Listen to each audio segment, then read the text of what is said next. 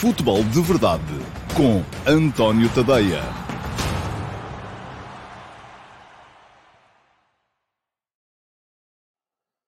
Ora, então, olá, muito bom dia a todos. Agora sim, creio que foi de vez. Tivemos, para quem está a ver em direto, uma falsa partida.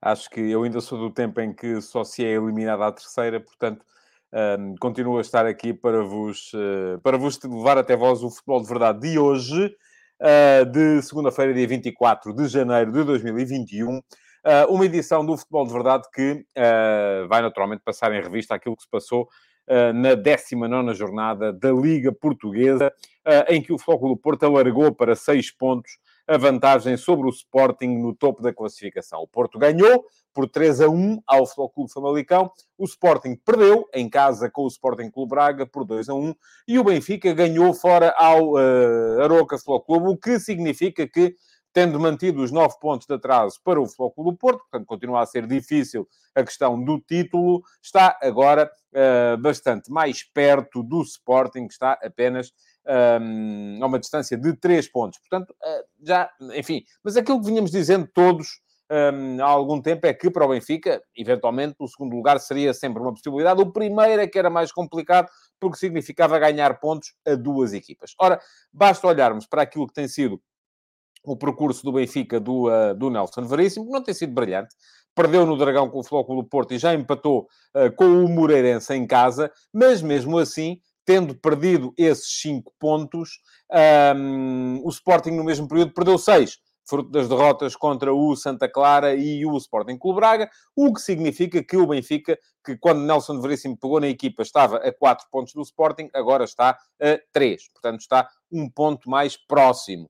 Já em relação ao Porto, não. Uh, esses uh, cinco pontos que o Benfica perdeu uh, significaram que se estava a quatro pontos do Porto também nessa altura, agora está a nove o que uh, torna as coisas então assim muito mais uh, complicadas. Ora, muito bem, vamos começar com a edição de hoje. Antes de, de arrancar com a edição de hoje, quero lembrar-vos, uh, a quem já sabe, e informar quem ainda não sabe, que já está definida a data para o Futebol de Verdade VIP de janeiro. Vai ser no dia 30, no próximo domingo, portanto, dia de eleições, ao meio-dia e meia, em direto no meu canal de YouTube. Só passa no YouTube, não passa em mais lado nenhum, embora quem esteja, habituado a ver-me uh, no uh, Facebook, no Instagram ou na Twitch, um, ehm, possa naturalmente ir ver ao YouTube, até porque, por exemplo, no, no Facebook e no Instagram e também uh, no Twitter, vou ter links para poder ir lá dar. Portanto, o mais seguro é sempre, é sempre a, seguir o meu canal de YouTube e assim recebem a notificação quando o programa estiver a começar em direto.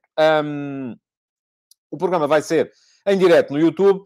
Toda a gente pode ver, conforme já expliquei. Só quem pode participar são os subscritores premium do meu Substack, tadeia.substack.com. Uh, podem ir lá, podem subscrever ao plano gratuito que vos garante 5 edições semanais eh, do, uh, futebol, do uh, último passe e cinco edições semanais do Futebol de Verdade no formato podcast, não pagam nada só, e passam a receber isto no e-mail. Uh, há o plano premium que pagam um, 5 dólares por mês ou 50 dólares ano, caso optem pela subscrição anual. Um, são à volta de 4,4 euros e 30 cêntimos ou 43 euros. Um, e, uh, além destes 10 conteúdos, recebem também mais as 7 edições semanais do F80, mais duas ou três reportagens por semana e mais a história do campeonato que sair nesse domingo, no domingo dessa semana. Todos os domingos temos aqui uma vasta história, histórias muito interessantes que até a mim me têm maravilhado dos campeonatos portugueses. Porquê? Porque o campeonato de Portugal vai fazer 100 anos em junho e, portanto, isso foi uma, um pretexto que eu encontrei para uh, contar as histórias do futebol do, do, do, início e tenho sido surpreendido com histórias maravilhosas. Uh, ainda neste fim de semana saiu a história da época de 31-32, época em que aparece Pinga pela primeira vez no Futebol Clube do Porto e época em que desaparece Pep, que era o maior ídolo do uh, futebol português, que faleceu tragicamente aos 23 anos. Imaginem, envenenado com maçãs de chouriço. Uh, isto é mesmo verdade. Eu estava ainda ontem a conversar com um amigo meu que é argumentista profissional e que me dizia: pá, eu se quisesse fazer passar uma coisa dessas uh, num produto de ficção, ninguém acreditava. Mas a verdade é que aconteceu. Uh, bom, um, já sabem, quem quiser ser subscritor premium tem direito a participar no Futebol de Verdade VIP. O mail convite vai seguir amanhã para poderem inscrever-se e depois a seleção é feita de acordo com uh, quem interage mais no Substack, não é nas redes sociais, é no Substack. O Substack atribui classificação a todos os meus subscritores, aqueles que tiverem uma classificação mais elevada e se inscreverem serão naturalmente os selecionados para vir aqui debater comigo um tema à vossa escolha uh, de, uh, relacionado com o futebol. Bom, arrumada a questão do Futebol de Verdade VIP, vou passar também pelos vossos comentários. Deixem-me só ver se há alguma coisa, alguma dúvida relativamente ao Uh, futebol de verdade premium, aparentemente não. Está toda a gente um, esclarecida. Uh, vamos então olhar para e ver quem foi o primeiro a chegar hoje. Foi o Manuel Salvador, o primeiro a chegar hoje ao futebol de verdade. Deixou o primeiro comentário e diz: Bom dia, Porto embalado para a conquista do título. Dou ao Porto cerca de 80% para vencer o campeonato, 15% ao Sporting, 5% ao Benfica. Um, eu creio que sim, que andará por aí. Eu se calhar dou mais um bocadinho ao Porto e menos um bocadinho ao Sporting em virtude de, de, de, do aumento da vantagem, porque eu estava salvo erro nos 75. Uh, ah, acho que os 5% ao Benfica também serão, se calhar, um bocadito uh, benévolos. Uh, mas uh, eu acho é que vai tudo depender muito daquilo que acontecer, naturalmente, no Clássico do Dragão, que é já em meados de Fevereiro. Vamos a ver uh, o, que é que, o que é que vai acontecer nesse jogo. Uma vitória do Sporting pode reabrir a questão do título, uh, um empate ou uma vitória do Porto, tal como aconteceu no ano passado, quando o Sporting foi ao Dragão, o empate ou a vitória do Sporting deixava tudo mais ou menos decidido. Uma vitória do Porto poderia, na altura, ter reaberto. Acontece que empataram e o Sporting caminhou a partir daí tranquilamente para, o, uh, para a conquista do campeonato. Vamos ver o que é que vai acontecer. Este ano é um bocadinho Uh, não, nem é, nem é, mais cedo. Acho que já no ano passado também foi à quinta jornada da segunda volta. Vai ser igual nesta, nesta época. Diz o M97. Uh, acha que Vitor Pereira terá capacidade para fazer um bom trabalho no Everton? O clube está numa posição complicada e os adeptos não estão a reagir nada bem aos rumores de que ele será o próximo treinador. Uh, o João Olim responde ao M97 dizendo por acaso os adeptos do Everton até falam em fazer protestos contra a chegada dele, mas tem muito a ver com o seu empresário, que tem feito muito maus negócios com o Everton e também, sendo sinceros, ele não tem currículo para treinar o Everton. Nos principais países futebolísticos, o seu único feito foi descer o um, 1860 Munique da segunda para a terceira divisão da Alemanha. Ora bem, um, o que é que é o currículo para treinar o Everton? Uh, parece que o Everton, estamos a pensar todos ainda naquela equipa do Howard Kendall que tinha o uh, Gary Steven, o Trevor Steven, o, o Peter Reed nos anos 80, enfim, isso sim era uma equipa que discutia campeonatos. Agora, ultimamente, o Everton não discute coisa nenhuma. E, portanto, uh, uh, há a questão aí se o Vitor Pereira tem ou não currículo para treinar o Everton, eu só vos posso dizer que sim. Uh, o Vitor Pereira foi campeão de Portugal. O Vitor Pereira tem um trabalho muito meritório como adjunto do André Vilas Boas, quando o André Vilas Boas fez aquela super época em que o Futebol Porto ganhou a Liga Europa, o Campeonato de Portugal e a Taça de Portugal. Portanto, parece-me que uh, essa é uma questão que não se coloca. Agora, de facto, é um treinador que ultimamente tem andado em, em, em baixa. Mas também o Everton uh, parece-me que não pode estar aqui a aspirar a ir buscar treinadores do, que, que, estão a provar nos maiores campeonatos da Europa, porque essa questão de nos Big Five, ele nunca, ou nos cinco principais países, o Vitor Pereira nunca conseguiu nada de extraordinário, e é verdade. Mas também, caramba, é o Everton, nós estamos a falar do Manchester City, do Liverpool, do Chelsea, do Manchester United, do Tottenham, do, não, não, do Arsenal. Não, não é nada disso. Estamos a falar do Everton, que está lá embaixo, uh, geralmente a lutar para não, para não descer. Pergunta o Josias Martim Cardoso. Da época anterior para esta, o Benfica já trocou de presidente, de treinador, de diretor-geral e até de tática, mas, no entanto, o futebol praticado continua a ser pouco entusiasmante. O que é que é preciso mudar ainda? Oh, Josias, se calhar é preciso ter paciência agora, porque estas coisas não nascem de geração espontânea. Um, eu acho que o Benfica tem alguns princípios uh, uh, em que melhorou uh, nos últimos tempos. Vamos ver se vai conseguir ou não reduzir o plantel o Nelson Veríssimo e o Rui Costa, porque acho que estarão os dois alinhados nessa, nessa questão. Mas é curioso que ainda hoje de manhã, e aproveito para vos dizer, escrevi hoje de manhã, no último passo, às 8 da manhã, sobre uma frase do Ruben Amorim, que disse uh, no final do jogo contra o Sporting Clube Braga, o Sporting este ano joga melhor, mas perde mais vezes, e eu acho que é absolutamente verdade, isso que disse o Ruben Amorim. Uh, e escrevi sobre o tema, tentei explicar o que penso sobre o tema. Quem quiser ler, já sabe, está em tadeia.substack.com. Se subscreverem, passam a receber o último passo sempre por e-mail, mesmo que seja o plano gratuito. Um, e muitos dos comentários que têm vindo da, da, daí, da vossa parte, quem faz o favor de me ler, uh, são no sentido, e isto via redes sociais, de dizer que o Sporting tem um plantel curto, porque falta um ponta de lança, falta um matador, uh, falta mais um central. E, bom, e então chegamos aqui à conclusão que uh, se crucificou o Jorge Jesus porque tinha um plantel vasto, e agora se crucifica o Ruben Amorim porque opta por ter um plantel curto eu digo aquilo que disse sempre. Não há uma receita infalível. Uh, cada momento uh, vai fazer com que pendamos para um lado ou para o outro. Uh, percebo a lógica do Ruben Amorim, que quer ter o plantel curto para ter toda a gente motivada, mobilizada e em condições de achar que pode vir a jogar, como percebo a lógica do Jorge Jesus, que quer ter um plantel vasto para nunca ter falta de opções em caso de haver uma lesão, uma quebra de forma, tem sempre gente pronta para entrar. Agora, ambas as versões têm também naturalmente inconvenientes. Plantel longo, há gente que desliga. Plantel curto, se há um jogador que baixa de forma e não resolve, não há ninguém para pôr no lugar dele. Pronto, é, é, e aqui estamos e podemos continuar nisto o resto da vida. Numa semana em que ganha um, é este que tem razão, numa semana em que ganha o outro, é o outro que tem razão. Eu aqui não, não sinto, francamente, a necessidade de dizer que um tem razão ou que o outro tem razão. Acho que aqui é uma questão mesmo, e disse isso antes do início da, da, da época.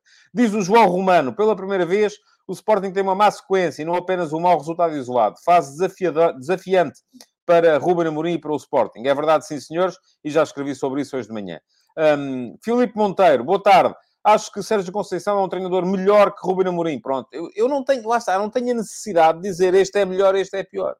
No ano passado, o, o Sporting do Ruben Amorim sobrepôs-se com toda a justiça ao Porto do Sérgio Conceição. Este ano, o Porto do Sérgio Conceição está a sobrepor-se até ao momento com toda a justiça ao Sporting do Ruben Amorim. Ponto. Agora, um tem que ser melhor do que o outro.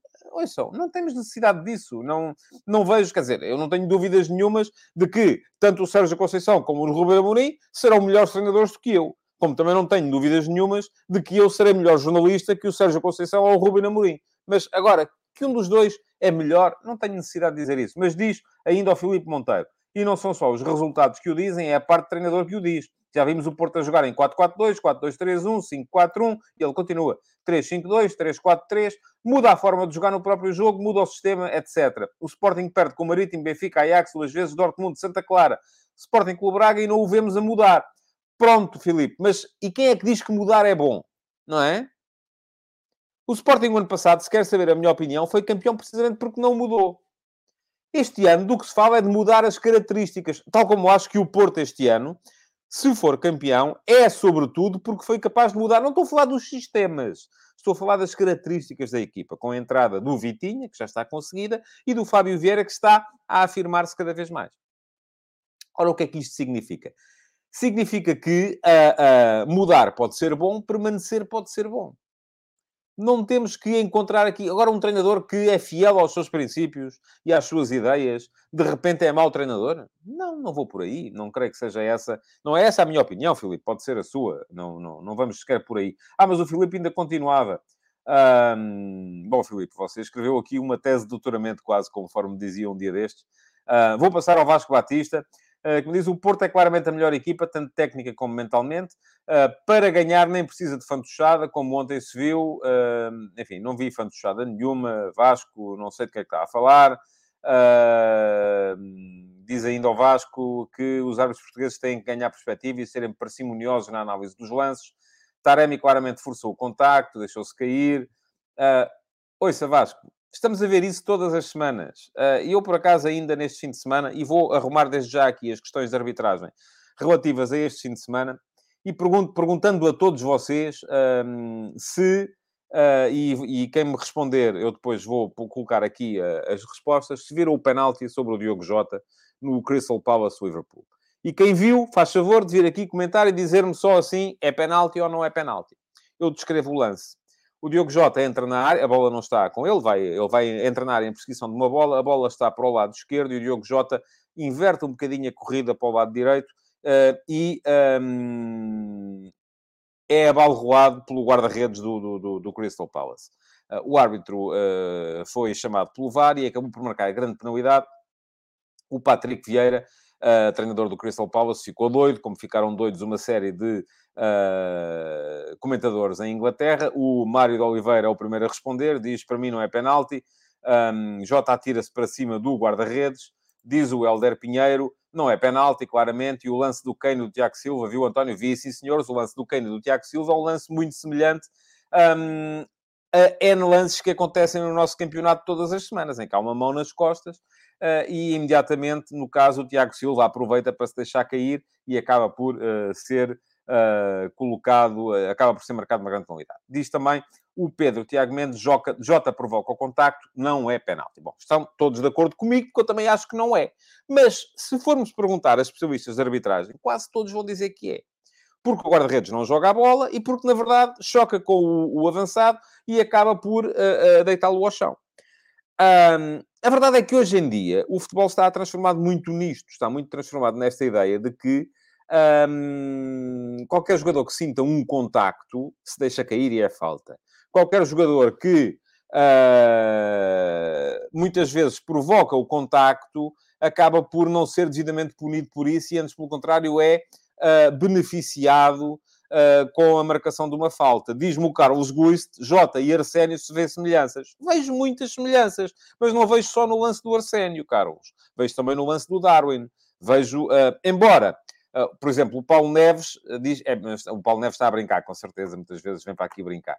É penalti porque é uma questão de intensidade. Não, não, é, não tem nada a ver com a intensidade ali, há um choque, não há intensidade nenhuma. Um, aquilo que temos visto, e atenção, isto acontece com todos os clubes, grandes e pequenos. Ah, ora bem, estão a chegar as opiniões a achar que é penalti, Nuno Camacho diz que não choca, é a bola roado, o que impede o, choque, o Jota de chegar à bola, quando ela está jogável. Pronto, temos aqui para, os, para, para, todos os lados, como temos sempre nos penaltis em Portugal e nos golos anulados em Portugal. O que é que acontece? Vamos começar pelo início da, da, da jornada. Aroca Benfica. Darwin, a bola está aqui, ele abre ligeiramente a perna uh, direita para, para, para uh, ter um contacto e depois, quando esse contacto existe, cai, é falta. Bem marcado? Sim. Provocado pelo atacante? Sim. A seguir, o Arsénio com o Vlaco Dimos. Tem a bola à frente, percebe que o guarda-redes vem a deslizar, trava um bocadinho o seu movimento para o guarda-redes poder chegar a ele e, uh, tocando-lhe, ele cai, o árbitro marca penalti. É penalti? Sim é provocado também aqui pelo avançado? Sim.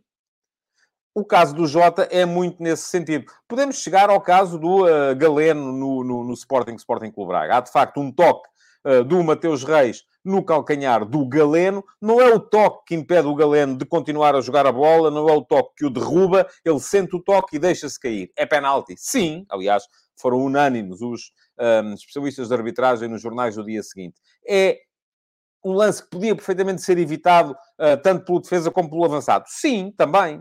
Agora, a questão é que, enquanto nós andarmos aqui, e depois podemos chegar ao, ao caso contrário, que é o caso dos golos que são anulados uh, por causa de uma mãozinha nas costas. Mas diz o Pedro Barreira um, no Instagram, discuta-se futebol, e eu só queria para arrumar de vez com estas questões e para que todos percebamos que um, andamos aqui todos a, a, gritar com os árbitros quando é contra os nossos clubes e a, a fingir que não aconteceu nada quando é a favor e na maior parte das vezes os jogadores são os grandes culpados. Os jogadores e depois as tais centrais de propaganda de que eu falo sempre aqui, que passam a vida depois a disparar e só vêm quando é a, favor de, ou quando é contra as suas cores, quando é a favor nunca, nunca reparam, estão sempre desatentos, vão tomar um cafezinho.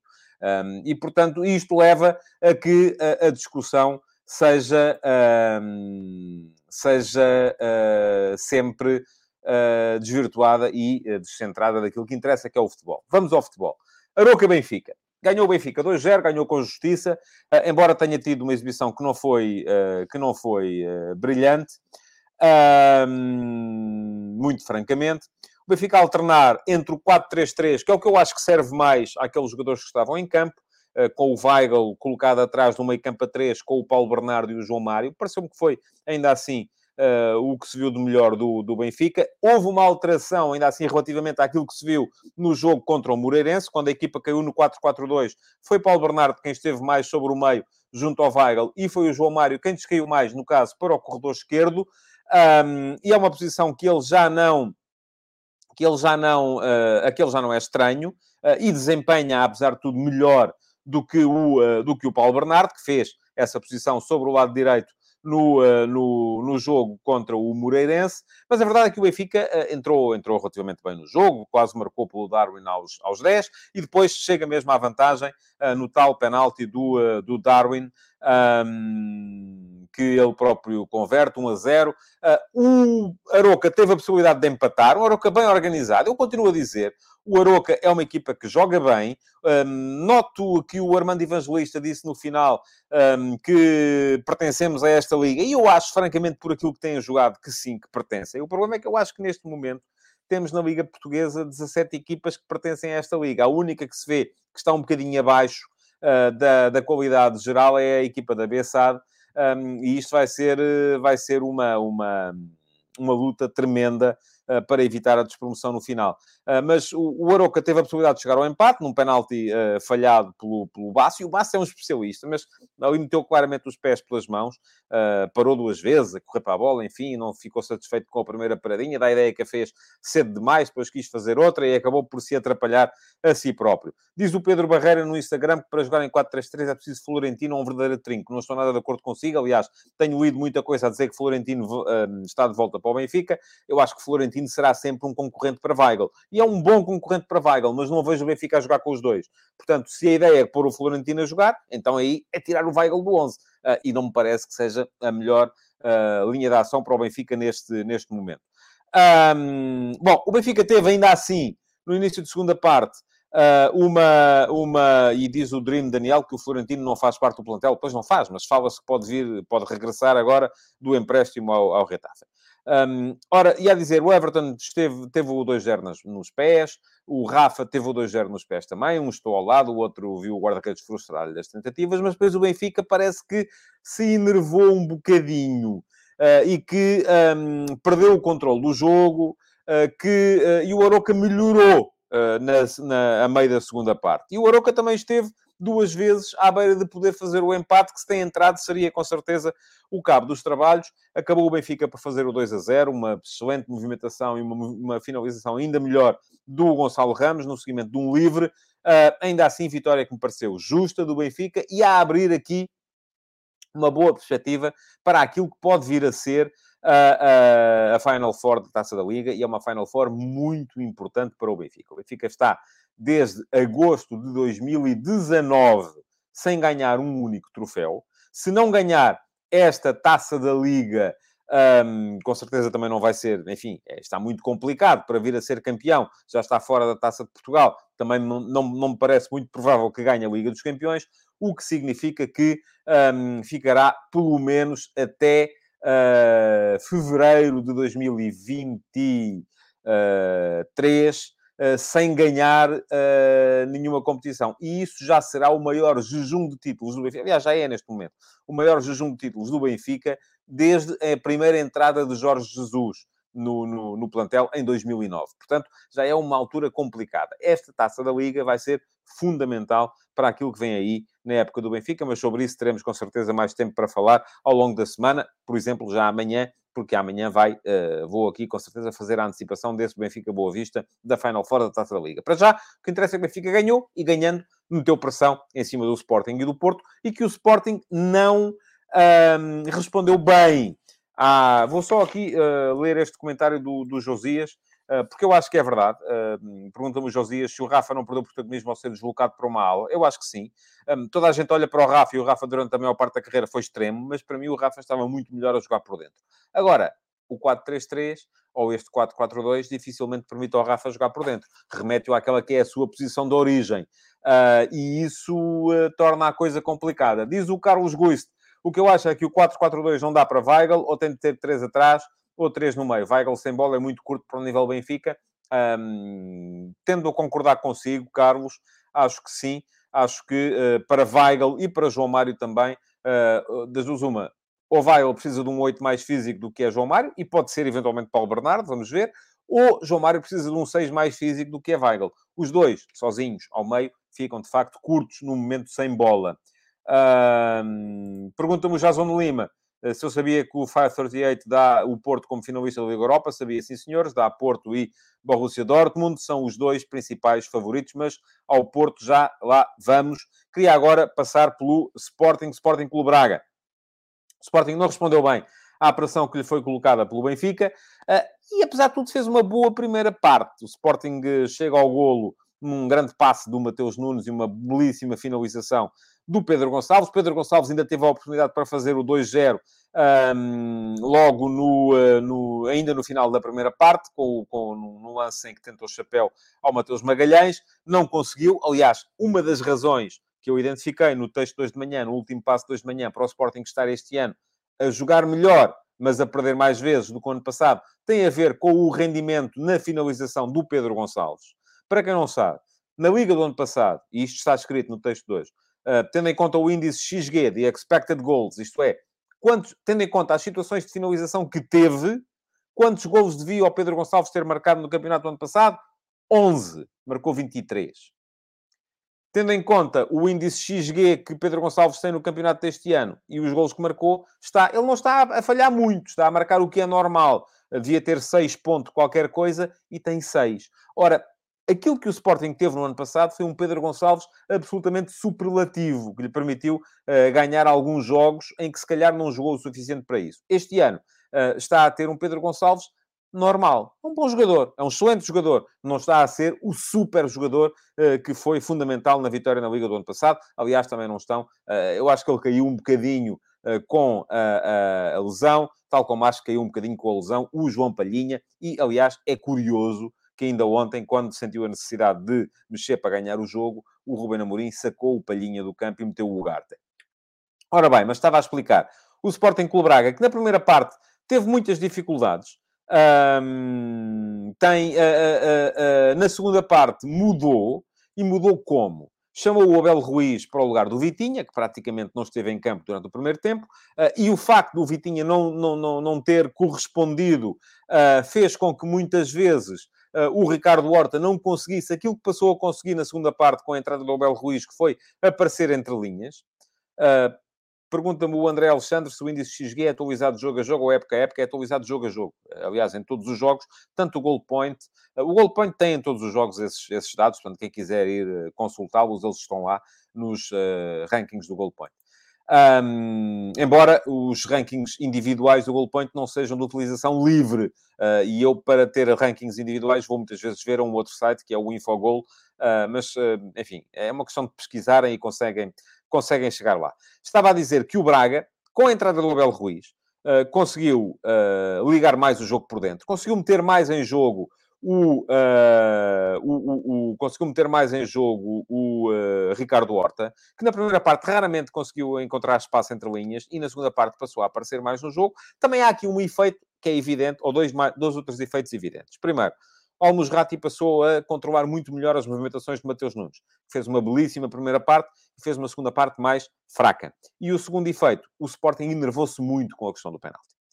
A equipa, tal, tal como disse o Ruben Amorim, do meu ponto de vista, bem, enervou-se, ficou demasiado ansiosa, quis passar a jogar demasiado depressa e acabou por não conseguir fazer uma boa segunda parte. A segunda parte foi muito mais dividida, o gol andou, ora cá, ora lá. Uh, o uh, Abel Ruiz podia ter feito o segundo gol para o Braga aos 56, o Paulinho podia ter feito o segundo para o Sporting aos 60, o Tabata podia ter feito o segundo para o Sporting aos 73, uh, ah, o Pedro Gonçalves perdeu outra vez sozinho com o guarda-redes já no período de descontos, e depois foi a vez do Rodrigo falhar também para o Braga no período de descontos, até que aparece o golaço do Gorbi, eh, que dá a vitória ao Sporting Clube Braga. Ora, muito bem, o que é que aconteceu um, aqui? Uh, o que aconteceu, no meu ponto de vista, é, é, acho que o Ruben Amorim fez uma boa leitura do jogo quando diz que a questão não foi de intensidade, não foi de tática, não foi de estratégia, foi houve erros técnicos. E, e até o Ruben disse que quando há erros técnicos, os jogadores sabem que eu não tenho nada a dizer-lhes, porque eles com certeza são um, dos melhores que há Uh, quando erram, não vai ser o treinador que os vai ensinar a passar bem a bola, a, a rematar bem à baliza. Isso não acontece. Aquilo que acontece é que uh, o, o, o, Sporting falhou muitas vezes na saída de bola, e nesse aspecto o Gonçalo Inácio teve um jogo uh, terrível, não, poucas vezes acertou, e falhou também muitas vezes na finalização. porque aquilo que, que, o Sporting na época passada, e aliás esses números estão no último passo de hoje, o Sporting na época, na época passada não marcou superioridade clara sobre o Sporting Clube Braga em nenhum jogo e ganhou-os todos. Este ano, na primeira vez que marcou, e por exemplo no índice XG, marcou claramente superioridade no jogo de, de sábado, perdeu. Porquê? Porque uh, uh, não teve a mesma eficácia nem atrás nem à frente. Isso acabou por ser-lhe fatal. Agora, depois há muitas leituras que vêm e dizem ah, mas uh, o Ruben Amorim tem que mudar. Eu acho que não tem. acho que se o método e o processo é este, o treinador acredita no processo e continua. Ah, mas agora, outra coisa é tem que mudar as características, e isso o Ruben faz muitas vezes, as características dos jogadores, aliás, neste jogo até mudou demais, do meu ponto de vista, aquela ideia de ter o Tabata como ala esquerdo, uh, enfim, não, não me convenceu.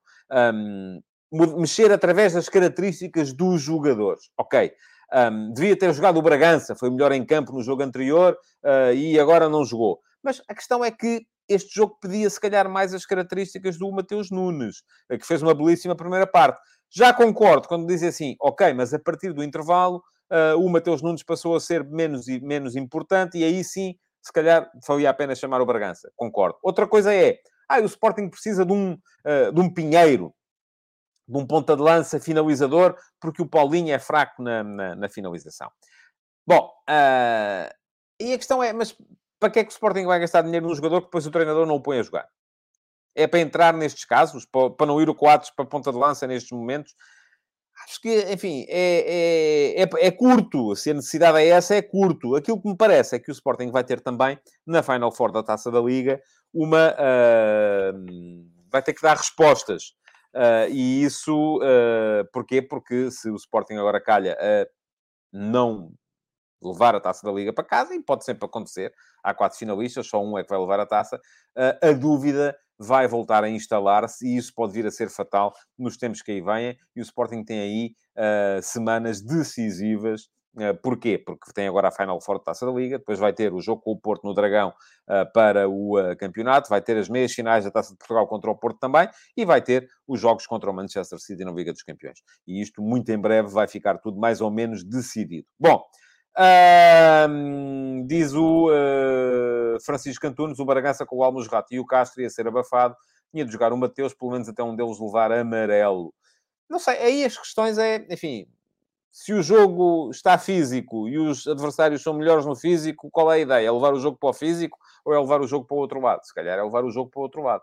Diz o Rafael Mota, vejo muitos jornais a falar de demérito do Sporting. O Braga não teve mérito em fazer o que ainda não foi feito. Teve, claro que teve. Eu falei aqui dos méritos do Braga, da entrada do Abel Ruiz, da capacidade para ter o uh, Ricardo Horta a jogar entre linhas por dentro, da forma como o Almos Rati, na segunda parte, uh, impediu o Mateus Nunes de continuar a jogar. Portanto, não vejo uh, essa, essa pergunta que faz, Rafael, não é para mim, com certeza, porque Uh, não foi uh, disso que falei. Diz o Carlos Guiz, uma das lacunas do Sporting é Porro estar claramente a falhar muitos jogos, concordo. Aliás, as faltas de Porro e de uh, Nuno Mendes têm sido fundamentais para explicar também aquilo que o Sporting não tem vindo a conseguir produzir. Mas vamos entrar no jogo do Porto. O Porto entrou em jogo ontem, recebeu ao foco do Famalicão, um Famalicão em mudança, o Famalicão ainda não tinha perdido com este novo treinador, um, era uma equipa diferente da equipa do, uh, uh, do Vieira, e isso viu-se uh, logo no início na forma como o Famalicão entrou, muito bem organizado, enfim, há quem lhe chame meter o autocarro à frente da baliza. Ok, admito que sim, Uh, muita gente à frente da, da, da, da baliza, do, do Luís Júnior, e a verdade é que o Porto teve dificuldades em criar no início da, da, da partida. Uh, o Porto praticamente marcou na primeira verdadeira oportunidade uh, de que dispôs, um pontapé de canto, bola para a entrada da área, Otávio à vontade para chutar, a bola a passar um, pelo meio de uma, como se dizia na gíria, eh, de antigamente numa floresta de pernas e a acabar por anichar-se no fundo das redes. Era uma vitória que o Porto estava a merecer e que a partir daí, quando o Famalicão teve que abrir um bocadinho mais, eh, estava a merecer, apesar de não estar a criar tanto assim. E que a partir daí fez por merecer ainda mais.